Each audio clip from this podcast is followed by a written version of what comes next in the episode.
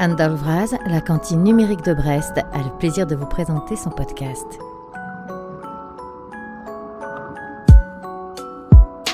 Dans ce 53e épisode, Marie Aleuzen, chargée de recherche au CNRS, nous parle de ses travaux sur les promesses de transformation de l'État par le numérique, et en particulier sur les expérimentations d'identification des usagers de ces plateformes de services. Bonne écoute. Marie Aleuzen, bonjour. Bonjour. Tu es sociologue au CNRS, euh, dans le laboratoire de l'AMSAD euh, à Paris-Dauphine, et une grande partie de tes recherches euh, s'est concentrée et se, se porte toujours sur euh, l'identification euh, sur Internet. Euh, oui, alors en fait, précisément, mes travaux portent sur les transformations numériques de l'État. Euh, et euh, depuis longtemps maintenant, c'est-à-dire depuis octobre 2014, le tout tout début de mon terrain de thèse dans les services du Premier ministre français, dans un service qui s'appelait à l'époque le Secrétariat général pour la modernisation de l'action publique, j'ai été amenée à m'intéresser euh, à la manière dont l'État identifie les personnes à distance, notamment afin qu'elles réalisent des démarches de services publics en ligne. Et, et c'est, c'est, ça a une histoire un peu, un peu compliquée. Il y a des, avec des, des succès, avec des, des échecs, hein. Euh, et il y a, on va dire, euh, une réussite que, que les, les gens connaissent bien, c'est, c'est France Connect. hein. Euh, mais il y a, y a d'autres, d'autres cas, euh, peut-être moins, euh, moins heureux qui, qui t'ont aussi intéressé? Ah bah oui, l'histoire de l'identification euh, étatique, c'est euh, l'histoire de controverses qui refroidissent et se réchauffent et qui prennent euh, à un certain moment voilà, des noms d'applications dont on se souvient, France Connect, parce que elle a réussi dans le sens où il y a un nombre qui se compte en millions d'utilisateurs par an. Et il y a des, applications nombreuses qu'on a oubliées, que ce soit euh, par exemple Inès, Edwige, des projets euh, qui régulièrement ont été présentés au Parlement et ont été par exemple censurés par le Conseil constitutionnel.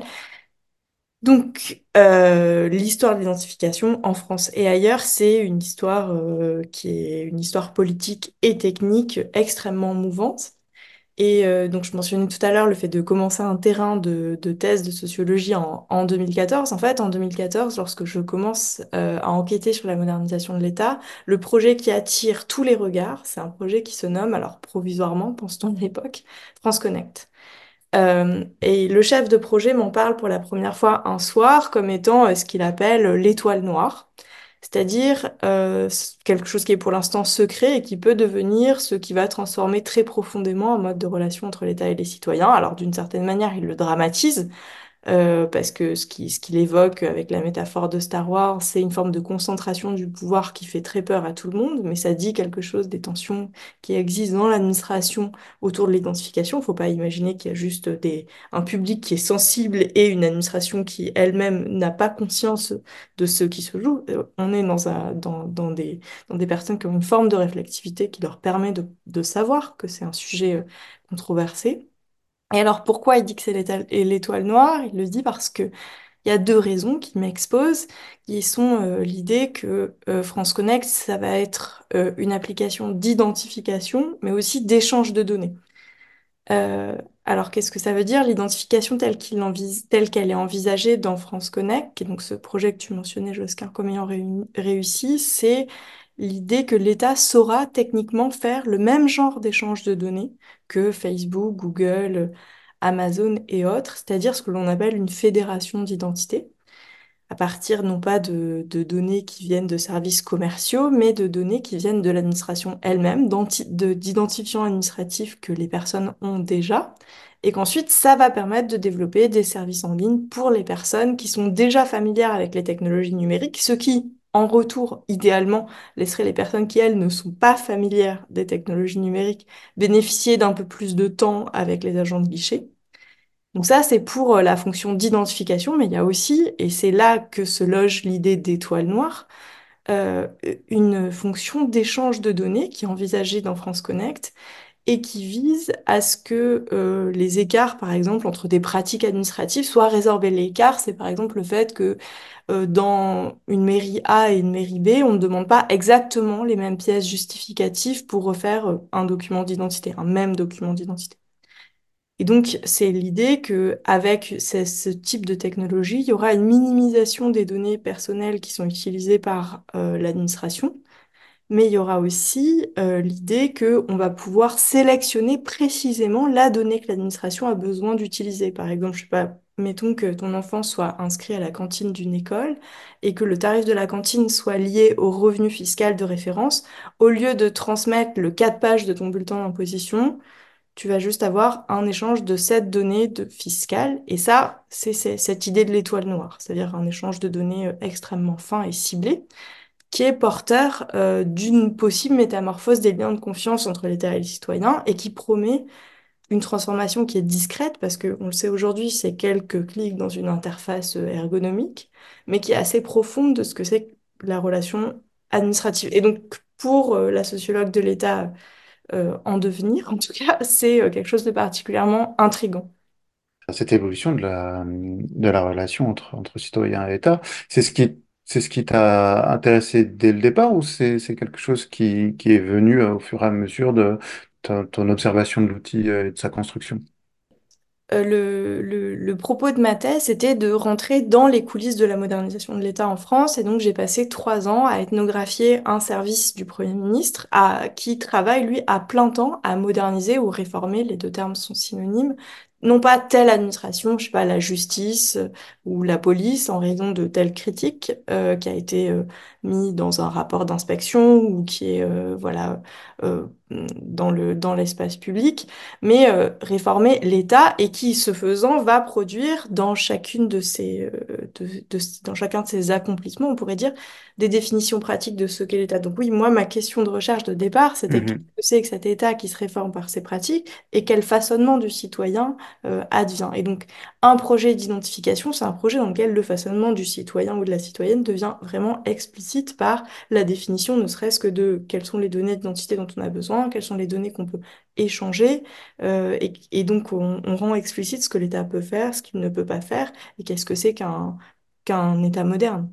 Mais j'imagine que tu t'es aussi euh, intéressé à l'envers de, de, cette médaille qui est euh, comment est-ce que le citoyen, comment les individus qui, qui utilisent ces services-là entendent être, être identifiés en ligne, avoir une identité ou une identification, ce qui n'est pas exactement la même chose, je crois. Alors oui, c'est pas exactement la même chose parce que, en fait, euh, à mon sens, il est crucial d'introduire une petite distinction entre l'identification euh, qui est euh, en fait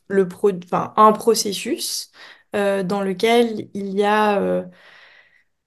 on peut dire, un État qui va attribuer des qualités réputées stables à un individu. Donc concrètement, ça se matérialise, on va dire, depuis le début de l'époque moderne euh, par un dispositif dual, c'est-à-dire l'inscription de qualités dans un registre administratif sous la forme d'un- d'une identité. Donc c'est euh, des caractéristiques alphanumériques en général et biométriques, nom, prénom, date de naissance, taille, couleur des yeux. Euh, et autre partie du dispositif, la délivrance d'un certificat individuel, c'est un objet mobile qui permet à la personne identifiée de prouver ses qualités. Je suis bien majeur, c'est écrit sur cette carte d'identité, je peux donc acheter de l'alcool ou passer telle frontière. Et donc les deux sont reliés par un numéro unique d'identification. Donc ça, c'est un dispositif qui est fondateur de la confiance dans les sociétés modernes, dans la mesure où ben, il s'agit d'un de, de, permettre le passage, enfin c'est une technologie qui permet le passage d'une société où les personnes euh, partagent des règles et se connaissent dans un réseau d'interconnaissance à des sociétés où les individus sont des inconnus les uns pour les autres, mais ils doivent quand même se faire confiance, par exemple, pour commercer. Et donc ça, c'est l'identification euh, qui produit un certain type d'identité. Mais cette id- identité-là, euh, on peut dire qu'elle qu'elle correspond voilà, à une, à une demande sociale, une demande sociale d'ordre, de commerce, etc. Mais c'est pas exactement celle que, celle qu'on entend formulée dans, dans, dans l'espace public aujourd'hui, qui est plutôt, euh, qui renvoie en tout cas, lorsqu'on parle d'identité numérique, aux avatars, aux comptes sur les réseaux sociaux, aux pseudonymes, en fait, à des technologies de performance de soi à distance. Mais euh, il est important d'avoir en tête que on est aussi dans un, dans un moment où ces technologies de performance de soi, d'expression de soi, qui peuvent être multiples, elles sont progressivement en, en train de se relier du fait des évolutions d'Internet aux technologies administratives, non pas parce qu'il y aurait euh, un contrôle accru de l'État sur les réseaux, je pense que c'est pas si simple, mais parce que par exemple pour récupérer un compte ou pour certifier une identité sur euh, un réseau social ou pour euh, par exemple assigner quelqu'un en justice, on peut on peut réassigner des identités administratives, donc on revient à cette, identité étatique. Donc je sais, je me suis pas intéressée précisément au deuxième versant, c'est-à-dire aux attentes des citoyens sur la performance de soi. Mais par contre, ce que j'ai vu, c'est le soin des agents modernisateurs pour éviter les controverses, pour éviter qu'il y ait euh, une, compréhension euh, de l'État veut nous interdire euh, d'avoir plusieurs identités en ligne ou l'État veut euh, nous pouvoir nous ramener sans arrêt à cette identité-là. Non, le cadrage du problème, c'était celui de la simplification des relations administratives, la simplification au sens de permettre aux personnes d'aller plus vite lorsqu'ils réalisent des démarches administratives ou de désengorger les guichets, pour reprendre l'expression consacrée. Euh, mais c'était pas du tout euh, de, contrôler la population. En fait, c'est un motif plus administratif que policier. On a parlé de France Connect, mais tu t'es également euh, penché sur euh, Alicem, hein, euh, qui, correspond plus à, ces, analyses biométriques que tu as évoquées déjà. Euh, oui, alors effectivement, donc Alicem, euh, ça fait partie de ces, de ces noms de projets qu'on va peut-être bientôt, voire qu'on a déjà oubliés. Parce que Alicem, ça veut dire authentification en ligne certifiée sur mobile. Et c'est euh, le genre typique d'application qui, notamment parce qu'elle recourt euh, à une technologie de reconnaissance euh, biométrique, donc reconnaissance faciale, peut être lue par par euh, les lecteurs critiques euh, comme étant euh, caractéristique du biopouvoir. C'est-à-dire, on peut rapidement dire que Alicem, c'est un- une discipline des corps, c'est du contrôle social. Mais en fait, euh, j'ai également travaillé en postdoctorat à Télécom Paris sur euh, le, non pas le développement et la conception, comme je l'avais fait pour France Connect, mais, mais sur ce qu'il advient une fois que l'application est prête, c'est-à-dire la controverse qui explose euh, dans l'espace public. Et, euh, et ça permet de, de voir qu'en fait, il faut pas aller trop vite et, et rabattre euh, toute, euh, toute l'action euh, sur euh, une intention étatique de contrôle, parce qu'on peut voir aussi des phénomènes très importants dans les transformations numériques de l'État aujourd'hui. Premièrement, celui qui, euh, à mon avis, mérite toute notre attention, c'est le fait que l'État français est très préoccupé par la question de l'émergence de champions nationaux de technologie numérique européens.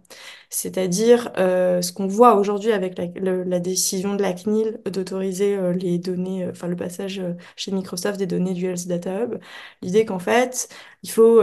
qu'on ait des acteurs qui respectent les cadres juridiques définis par le droit de l'Union européenne en matière de collecte, de stockage et de traitement des données personnelles, mais aussi d'auditabilité des, algorithmes, etc., etc.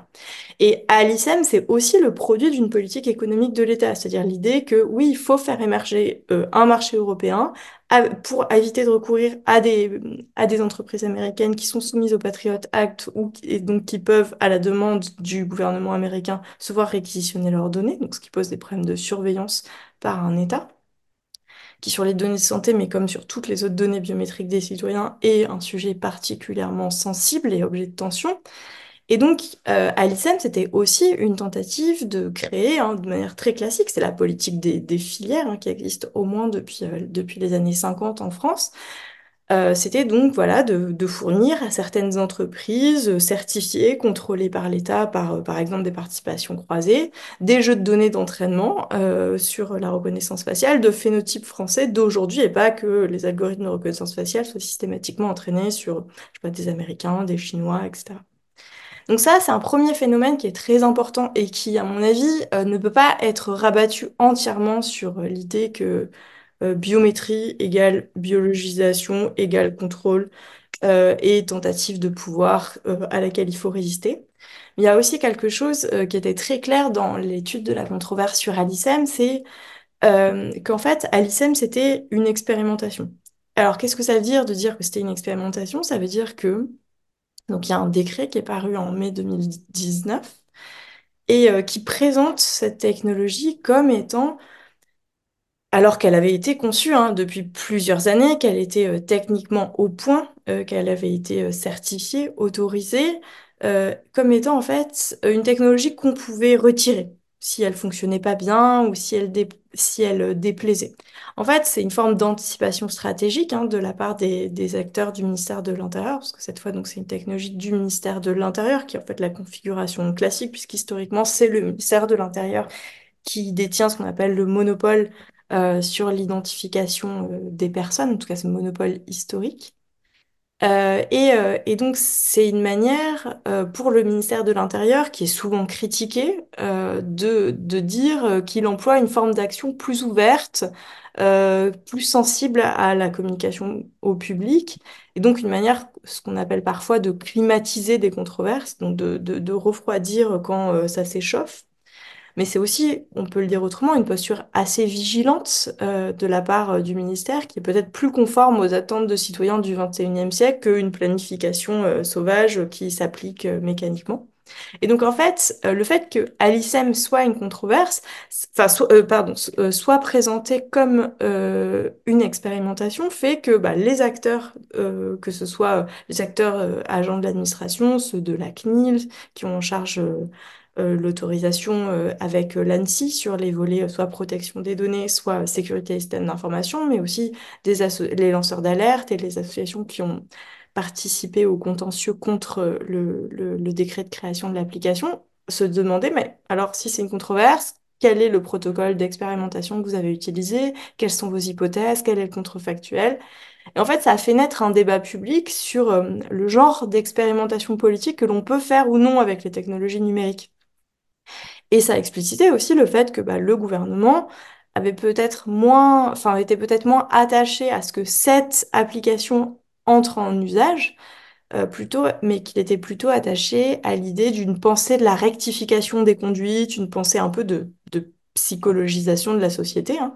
euh, de voilà une manière de contourner le débat démocratique traditionnel, le passage au Parlement, etc., pour euh, tester des choses et puis les retirer si ça marchait pas. Et ça, c'est des choses qu'on peut pas comprendre juste avec les outils de la discipline et du biopouvoir. Tu, tu, tu donnes un prisme très euh, orienté vers l'État, euh, mais ces identifications, elles te concernent aussi, on tu l'as pour l'instant évoqué, des groupes privés. Est-ce que dans certains cas, on peut pas avoir une tendance en fait à à, parce que ça marche, à vouloir absolument les, utiliser. Et est-ce que finalement, euh, il n'y a pas aussi derrière ce, projet de, d'État plateforme euh, bah, des, des, des, besoins en fait euh, non résolus qui amènent à, avoir les mêmes prestataires que, que, que tout le reste et donc des, des, des, dangers d'accumulation en fait de, de, toutes ces données et de concentration de toutes ces données.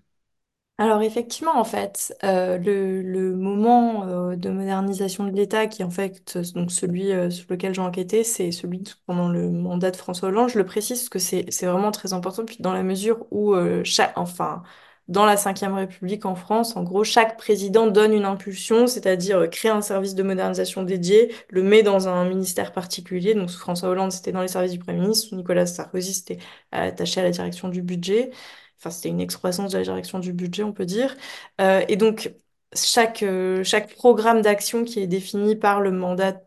présidentiel et qui est plus ou moins rassemblés sous un mot d'ordre. Donc là, la période que j'ai travaillé, c'est celui que tu évoques, le mot d'ordre de plateforme sur lequel je reviendrai, qui est aujourd'hui considéré comme euh, passablement archaïque, euh, est une, et donc voilà, c'est un, moment de, réforme dans lequel les plateformes, au sens les entreprises de la Silicon Valley qui produisent un certain nombre de technologies qu'utilisent des millions de personnes dans le monde, donc Facebook, Google, Amazon, etc., sont euh, regardées comme modèles. Mais regardées comme modèles, euh, ça ne veut pas dire que euh, on absorbe et on réplique exactement la même chose. Ça veut dire que, par exemple, dans le cas de la conception de France Connect, a été pris euh, un protocole, qui est un protocole ouvert, qui euh, s'appelle OpenID Connect, qui correspond en gros à la solution technique qui euh, s'est imposé euh, au tournant des années 2012-2013 comme étant la solution technique pour résoudre ce que euh, les, la- enfin, une ministre à l'époque appelle le cauchemar des mille et un mots de passe, c'est-à-dire le fait que le, le web devient infréquentable parce qu'à chaque fois que vous voulez faire quelque chose, vous créer un nouveau mot de passe euh, et un nouveau compte. Et, euh, et donc pour résoudre ce côté infréquentable du web euh, et, euh, et, et cette solution-là, elle va être reprise. Mais elle va être reprise parce que le protocole est ouvert, qu'il est documenté, qu'on peut télécharger euh, les bibliothèques, etc. Donc ça, euh, c'est quelque chose qui fait qu'effectivement, il y a dans euh, la Silicon Valley euh, et dans d'autres endroits hein, une disponibilité de technologies qui peuvent être récupérées par l'État et, qu'on pourrait être tenté de lire en disant, bon, bah, l'État fait exactement la même chose. Alors dans le cas de France Connect, c'est d'autant plus cocasse que, que le nom de l'API, alors qui de l'API de Fédération d'identité de Facebook s'appelle Facebook Connect et donc euh, France Connect c'est littéralement un calque où on remplace euh, France par euh, enfin Facebook par France ce qui donne quelque chose d'assez bizarre puisque Connect c'est de l'anglais France c'est du français. Enfin ça donne vraiment un, patchwork qui montre que parfois dans l'administration le nommage n'est pas forcément toujours investi de, la plus grande du plus haut degré de, poésie et ou de réflexivité euh, mais donc voilà, on, va récupérer une solution, mais ça ne veut pas dire que l'État devient Facebook pour autant. Ça veut dire que euh, la mise à disposition dans des formats ouverts de certains types de technologies leur permet une circulation, une réappropriation. Ça ne veut pas dire que par exemple ils reversent le code, ça veut pas dire, enfin, ou qu'ils adoptent forcément les pratiques d'ouverture ou les pratiques de marchandisation de l'identité. Ça non. Est-ce que selon toi, euh, c'est un modèle qui, qui, est appelé à s'étendre au-delà euh, de, de l'État euh, et à se généraliser avec... et dans ce cas-là, est-ce que, est-ce que l'État et les, euh, les plateformes d'identifi- l'identification croisée d'État est amenée à, à, se croiser avec celle du, de groupes privés? Il y a plusieurs manières de répondre. On peut dire que c'est toujours un risque et qu'il faut être vigilant. euh, et que l'État dont je parle, c'est-à-dire celui qui modernise les services publics, c'est pas tout l'État, c'est pas l'État de la police, c'est pas euh, l'État euh, d'un service de renseignement, évidemment. Mais par contre, ce qu'il faut voir, c'est que l'État, il s'inscrit- enfin, c'est quelque chose qui s'inscrit dans, dans des montages et que, par exemple, euh, bah, l'État a besoin de votre nom en étant sûr de l'orthographe euh, de votre nom, de est-ce que ce prénom, c'est vraiment un prénom composé ou est-ce qu'en fait, c'était juste votre premier et votre second prénom séparés par une virgule. Euh, quelle est votre date de naissance, quelle est la date de naissance de votre première enfance, parce que ça va ouvrir des droits. Et en fait, euh, le, la stabilisation des formats de l'identité de l'État, à mon avis, elle est bien enfin, utilisée, euh, y compris dans les services publics en ligne, elle est bien antérieure, elle date de la stabilisation des bases de, des bases de données euh, des différentes administrations et de leurs usages propres. Euh, le... Et en fait, l'identité euh, au sens, euh, par exemple, les profils euh, que- de, je sais pas, que vous avez sur euh, Facebook, mais aussi les, toutes les données qui sont accumulées par euh, le biais de, de, de traceurs, enfin de trackers en ligne sur votre comportement de consommateur, votre comportement de lecteur, etc. En fait, ça, ça amène des données comportementales qui ont une grande valeur marchande, mais qui servent à rien à l'État. Euh, c'est pas à partir de ça qu'on va vous attribuer euh, un tarif pour la cantine, en fait. Euh, ça, c'est, des choses qui, euh, voilà, peut-être dans une logique de surveillance ou d'enquête policière peuvent, euh, pourraient se recouper. Ça, je sais pas, j'ai pas, pas fait ce travail-là. Par contre, ce que je peux dire, c'est que voilà, le, les données qu'il y a sur votre profil de réseaux sociaux ou les données de, que Amazon connaît de votre comportement de consommateur, en fait, ça n'a aucune utilité euh, dans une perspective d'accomplissement de services publics ordinaires. Donc, de ce point de vue-là, c'est pas parce qu'on a adopté, notamment avec France Connect, une fédération d'identité qui est une fédération qui reprend un, standard qui est celui de, par exemple, l'API Google aujourd'hui que euh, on a adopté euh, les pratiques de profilage et la manière dont euh, Google pense nos identités. Et, dans l'autre sens, est-ce qu'on pourrait imaginer que euh, Facebook et autres euh, utilisent euh, l'identité de TransConnect pour euh, valider, par exemple, l'accès à des contenus pour adultes? Alors effectivement, dans l'autre sens, la question se pose en d'autres termes. Déjà parce qu'il y a régulièrement des tentatives de ces, de ces plateformes de produire une forme d'identification certifiée et donc euh, de soit se situer au-dessus, soit euh, se positionner à même niveau qu'une identité d'État. Il y avait, il y avait le, enfin, plus- plusieurs fois, il y a eu des projets euh, liés à Facebook qui visaient à créer l'équivalent d'un d'un passeport Facebook, où il y a eu des, des tentatives comme ça il y a maintenant une petite dizaine d'années. Mais aussi, régulièrement, euh, les, notamment les sénateurs, ils sont très inspirés sur ce sujet, euh, on, se disent que pour euh, accéder à certains types de contenus, des contenus pornographiques ou autres, on peut demander une identité certifiée par France Connect pour être sûr que la personne est bien majeure, parce que le déclaratif ne garantit pas de ne pas exposer des enfants à des contenus qui ne leur sont pas destinés. Bon. Euh, ça, effectivement, c'est des, idées saugrenues qu'on entend souvent dans le débat public, qui reviennent, qui sont liées à un certain état de, compréhension euh, à la fois euh, des pratiques numériques par par un certain type de personnel politique, euh, mais aussi à une certaine, ça dit quelque chose de la sensibilité de, de certains sujets euh, et de la méconnaissance profonde euh, de aussi ce que c'est que techniquement l'identification, à quoi ça sert, quels en sont les usages, les usages ordinaires, etc. Est-ce que tu continues à, travailler sur, ce sujet-là en ce moment ou est-ce que tu as d'autres terrains en cours Euh, non, alors je travaille plus sur l'identification numérique depuis, euh, depuis quelques années maintenant. Euh, maintenant, mes travaux portent encore et toujours d'une certaine manière sur les transformations numériques de l'État, mais cette fois en me, en prenant très au sérieux la question du droit et notamment de la difficulté qu'il y a à traduire des énoncés de droit dans des programmes informatiques. Euh, et, euh, et alors ça, a l'air d'être comme ça quelque chose d'extraordinaire. En fait, c'est pas du tout extraordinaire. C'est que par exemple, pour calculer les impôts des citoyens, il faut traduire la loi de finances dans ou pour euh, par exemple euh, appliquer euh, des amendes et faire que vous receviez euh, voilà un avis de contravention. Euh, il faut euh, calculer des règles de droit euh, euh, et, et en fait les énoncés du droit n'ont rien d'évident euh,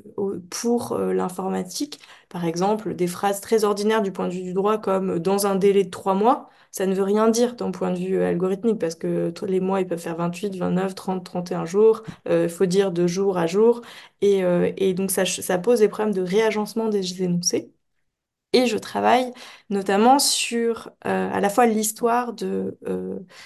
du code des, de- des impôts, qui est en fait le même code depuis 1987, qui calcule l'impôt sur le revenu en France. Donc c'est euh, une infrastructure étatique euh, particulièrement ancienne dans le monde numérique euh, et qui produit bah, voilà, un quart du... enfin, à la fin, la collecte de l'impôt sur le revenu, c'est un quart du budget de l'État, mais c'est aussi un impôt qui est central dans le contrat de confiance entre l'État et les citoyens. Les 40 millions de foyers fiscaux. Euh, et donc je travaille voilà sur sur l'histoire de ce programme et aussi sur euh, une équipe de recherche de l'INRIA. Donc je mène une ethnographie de, de laboratoire, une équipe de recherche de l'INRIA qui euh, a conçu une technologie de traduction du droit en code utilisant les méthodes formelles qui s'appelle Catala et euh, qui est porteur, à mon sens, de ce qu'on pourrait appeler un idéal de justice. Un idéal de justice est une définition très particulière de l'état de droit dans lequel l'État euh, respecte très précisément les règles de droit euh, parce que la manière dont il l'a encodé, c'est à la, enfin, il l'a encodé, c'est dans ses programmes, c'est à la lettre, vraiment, enfin, le droit à la lettre. Et donc voilà, je travaille sur ça aujourd'hui. Donc on n'est pas tout à fait dans l'identification numérique, mais on est quand même encore et toujours dans des technologies administratives et, des formes de confiance entre l'État et les citoyens. Oui, c'est intéressant parce qu'on pourrait imaginer que, en tout cas d'un point de vue extérieur, que le, droit, avec ses règles formelles, pourrait être simplement euh, appliqué, euh, posé dans un code informatique. Euh, on passe d'un code à un autre code. Euh, mais effectivement, dans ta description, tu montres bien que le langage euh, de l'un et de l'autre euh, ne sont pas complètement séquents et, et que du coup, il y a des décisions qui doivent être prises pour, euh, pour euh, le traduire, ou le- comprendre ce que le législateur a, a voulu dire ou comprendre qu'est-ce qui est euh, la coutume, l'usage de la pratique de- de- d'interprétation euh, de règles. Oui, en fait, ça revient à un problème qui est assez classique hein, pour les sociologues, qui est euh, le problème qui a été qualifié euh, euh, longtemps de ce qu'on appelle la discrétion professionnelle ou le pouvoir discrétionnaire, c'est-à-dire l'idée que les fonctionnaires, pour appliquer le droit, alors le droit, c'est par exemple une enseignante dans sa classe qui doit appliquer le, programme scolaire, hein, pour appliquer le, droit, euh, doivent nécessairement et irréductiblement interpréter et faire de la politique. Et y compris quand le, quand le programme est très clair, quand on sait exactement ce qu'il faut faire, bah non, il y a irréductiblement une marge d'interprétation qui advient. Et, euh, et le... Et donc ça, cette enquête sur les marges discrétionnaires, c'est un grand programme de la sociologie politique, au moins depuis les, les années 80. Euh, et là, c'est une manière de dire, bah, en fait, il existe d'autres endroits où se forment des marges discrétionnaires, et c'est dans les directions des systèmes d'information, auprès des acteurs qui rédigent ce qu'on appelle les spécifications fonctionnelles. Mais c'est pas, encore une fois, mais comme la maîtresse dans sa classe, hein, euh, c'est pas euh, parce que les personnes euh, veulent interpréter la loi et euh, dévier de l'intention du législateur, c'est pas à des fins malicieuses du tout, mais c'est lié à des contraintes techniques, et ces contraintes techniques, elles peuvent, enfin, elles peuvent déboucher sur euh, des choses qui peuvent paraître des micro-choix, mais qui peuvent avoir des effets politiques majeurs. En tout cas, euh, merci beaucoup pour, euh, ta présentation des, à la fois de, la question de l'identification et, ici de la, transposition du droit euh, dans le code informatique. Ça, tu montres bien, je pense que euh, on peut pas euh, expliquer ça d'un coup de baguette magique, que- qu'il y a des, moments irréductibles euh, dans lesquels, effectivement, le, geste politique euh, se, construit au quotidien. En tout cas, c'est l'intérêt euh, que je défends avec d'autres, hein, mais d'aller faire des, ethnographies, en fait, euh, d'aller euh, regarder les moments, par exemple, de conception d'une application, de conception d'une technologie ou de maintenance, et de regarder euh, assez finement euh, bah, les hésitations, les règles avec lesquelles il faut composer, les manières de faire, les, les choix techniques en présence, ce qu'on appelle euh, parfois l'état de l'art ou la disponibilité sur le marché et de regarder les tensions, les différentes versions des propositions qui existent. Tout ça, en fait, je pense que le travail ethnographique permet euh, de documenter ça et donc d'avoir une compréhension plus fine euh, de nos relations politiques. Tout à fait. Merci beaucoup, Maria Lausanne. Merci beaucoup, Josquin de.